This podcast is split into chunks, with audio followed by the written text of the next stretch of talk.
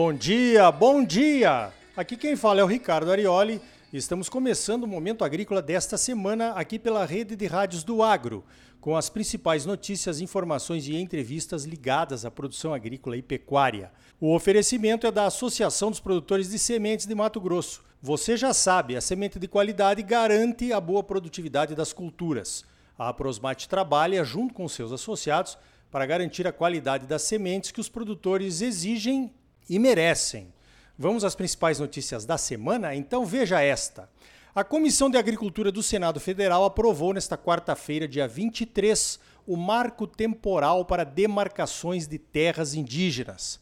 A tese do marco temporal, que foi proposta pelo Supremo Tribunal Federal por ocasião da demarcação da reserva indígena Raposa Serra do Sol, diz que os indígenas só podem reivindicar novas reservas nas terras que já ocupavam no dia 5 de outubro de 1988, a data da promulgação da atual Constituição Brasileira.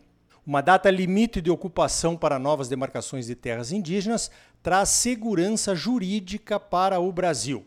Se não houver uma data limite, um marco temporal, a demarcação de novas terras indígenas pode virar uma indústria e uma ameaça a todos os brasileiros proprietários de imóveis, inclusive urbanos, no Brasil inteiro. O projeto de lei que trata do marco temporal vai agora para a última comissão, a de Constituição e Justiça. Se for aprovado, pode ser votado no plenário do Senado. Se for aprovado pelo plenário, vai para a sanção presidencial, a última etapa para um projeto de lei virar lei. Veja esta: um estudo conduzido pela Universidade de Purdue, nos Estados Unidos, concluiu que a carne de gado é melhor do que as carnes de laboratório e as carnes vegetais sob quase todos os pontos de vista, desde o sabor, passando pela qualidade nutricional e chegando até os impactos ambientais para sua produção. Foram entrevistados 1.200 consumidores que responderam à pergunta: qual é a melhor em 17 atributos? A carne de gado foi escolhida por 50% até 70% dos entrevistados, dependendo do atributo considerado. A escolha pelas chamadas proteínas alternativas não chegou a 25%. O único atributo que os consumidores pesquisados consideraram inferior na carne de gado em relação às proteínas alternativas foi na questão do bem-estar animal. As entidades de produtores americanos, como a Associação Americana de Gado de Corte, estão pedindo que o governo não permita o uso do termo carne para essas proteínas alternativas, já que essa falsa informação poderia levar os consumidores ao erro. O USDA ainda não decidiu se vai proibir o uso do termo nas embalagens e propagandas das proteínas alternativas ou não. Veja esta: Governadores da Colômbia visitaram o Brasil em busca de um modelo para implantar o uso de etanol em sua frota automobilística. A ideia dos colombianos é usar o Brasil como modelo para expandir o cultivo de cana para etanol e usar o etanol como combustível diretamente nos carros ou na mistura com a gasolina. A Colômbia já produz etanol em 15 usinas que plantam 240 mil hectares de cana e já chegou a usar 10% de etanol misturado na gasolina em 2021. Mas o excesso de chuvas e a instabilidade da produção levou o governo colombiano a reduzir a mistura para 4%. Os governadores mostraram que a Colômbia poderia plantar até 1 milhão e meio de hectares de cana por lá. O Brasil tem uma área de 8 milhões 127 mil hectares plantados com cana em 2023, segundo a Conab. Essa área é 2,6% menor do que em 2022. A região Sudeste é responsável por 62% da produção brasileira de cana, que deverá ser de quase 573 milhões de toneladas nesse ano safra, que está em plena colheita. Em seguida vem a região Centro-Oeste depois as regiões Nordeste, Sul e Norte.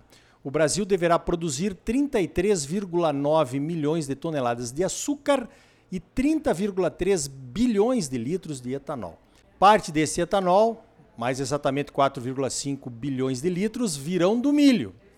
O milho já responde por quase 15% do etanol produzido no Brasil e vai crescer mais com várias indústrias de etanol de milho sendo construídas em diversos estados brasileiros que vão entrar em operação nos próximos meses. Os colombianos deveriam dar uma olhada nesse nosso etanol de milho também. Na produção de etanol de cana, o líder disparado é o estado de São Paulo, com 10,8 bilhões de litros, quase 42% da produção nacional. Em segundo vem Goiás, com 4,7 bilhões de litros. Depois vem Minas, com 2,8 bilhões. E Mato Grosso do Sul, com 2,7 bilhões de litros. Mato Grosso e Paraná disputam a quinta e sexta colocações na produção de etanol de cana, com 1 milhão e 67 mil litros, uma diferença de menos de 2 milhões de litros entre os dois estados. O Brasil é o maior produtor de cana do mundo, com 46% da produção mundial na safra 21-22. A Índia vem em segundo, seguida pela China, pela Tailândia e pelo Paquistão.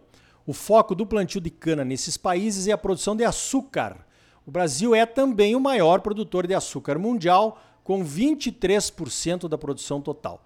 Em segundo lugar vem a Índia, com 19% da produção mundial. Depois vem a União Europeia, a Tailândia, a Indonésia e a China. Os Estados Unidos aparecem em sétimo lugar na produção de açúcar, mas o açúcar deles vem da beterraba açucareira. China, Indonésia e Estados Unidos, apesar de estarem na lista dos maiores produtores, são os três maiores importadores de açúcar do mundo.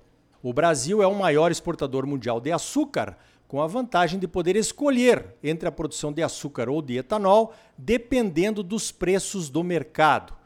Em 2022, usamos 48% da cana produzida para produzir açúcar. A China é o nosso principal comprador.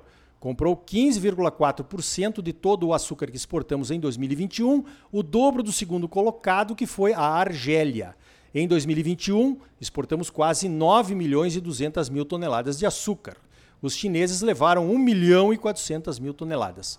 A Índia é o nosso principal competidor mundial pelo mercado de açúcar, mas exporta bem menos do que o Brasil.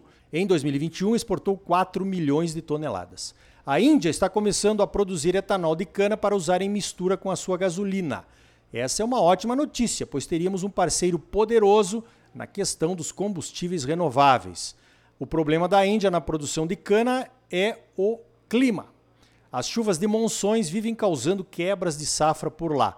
Nesta semana, o mercado especula que a Índia poderia proibir ou limitar as suas exportações de açúcar em função da seca que atingiu os canaviais nesse ano safra. A colheita de cana lá na Índia começa em outubro. Boa notícia para o Brasil, pois os preços do açúcar devem subir.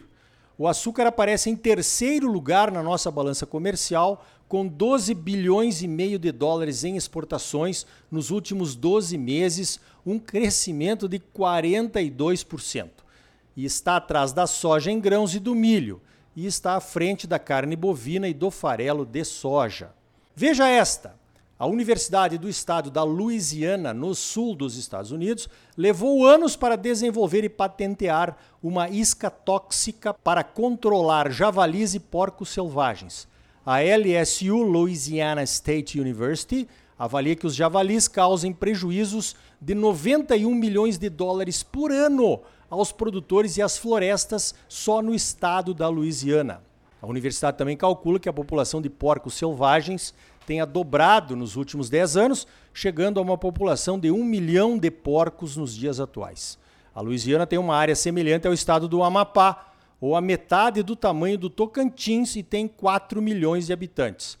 Tem um porco selvagem para cada 4 habitantes. Hein? As iscas foram desenvolvidas em forma de bolinhas e têm uma textura parecida com um chiclé, para que não se rompam na primeira mordida. As iscas ficam verdes sob luz negra, como forma de identificar restos de iscas no ambiente. O produto usado é o nitrato de sódio, que é letal para os porcos selvagens, mas tem baixo impacto ambiental, e também para outras espécies de animais selvagens. Aqui no Brasil, os porcos selvagens causam danos à agricultura e ao meio ambiente em todos os estados com produção de soja e de milho. A dieta diversificada e farta, com duas e até três safras por ano, faz a população crescer de forma acelerada e realmente eles só aumentam.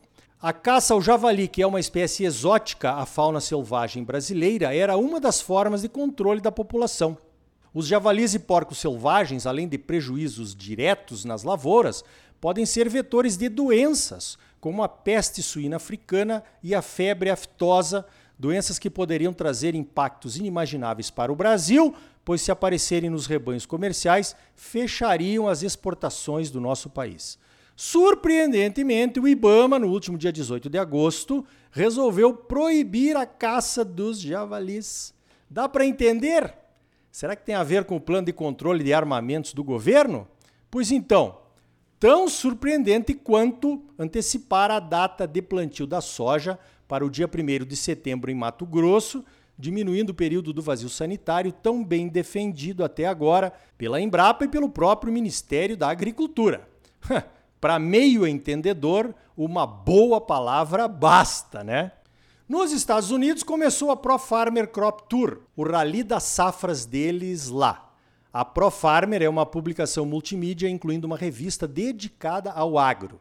Várias equipes visitam os principais estados produtores de soja e de milho, com paradas organizadas e levantamentos estatisticamente aceitos, que são comparados com os levantamentos do Crop Tour de anos anteriores. Os levantamentos incluem espaçamento, população de plantas, tamanho da espiga no milho e número de vagens por pé na soja, condições de umidade do solo, entre outros. Quem quiser pode participar desde que obedeça aos critérios de visitas e coletas estipulados pela ProFarmer. A cada final de dia, a equipe de especialistas da ProFarmer divulga e avalia os resultados coletados e os produtores podem participar de encontros locais por onde as equipes estão passando. Vamos ficar de olho e divulgar alguns resultados aqui, com certeza. Então tá aí. No próximo bloco, a operação declara grãos da Receita Federal. E ainda hoje, o andamento da soja de baixo carbono que está sendo desenvolvida pela Embrapa Soja. E também o ex-ministro Roberto Rodrigues, ele mesmo, aqui no Momento Agrícola, falando sobre as conquistas do passado e as previsões de futuro para a agropecuária do Brasil. E aí, tá bom ou não tá? É claro que tá bom, você só merece o melhor. Então não saia daí. Voltamos em seguida com mais momento agrícola para você, num oferecimento da Associação dos Produtores de Sementes de Mato Grosso.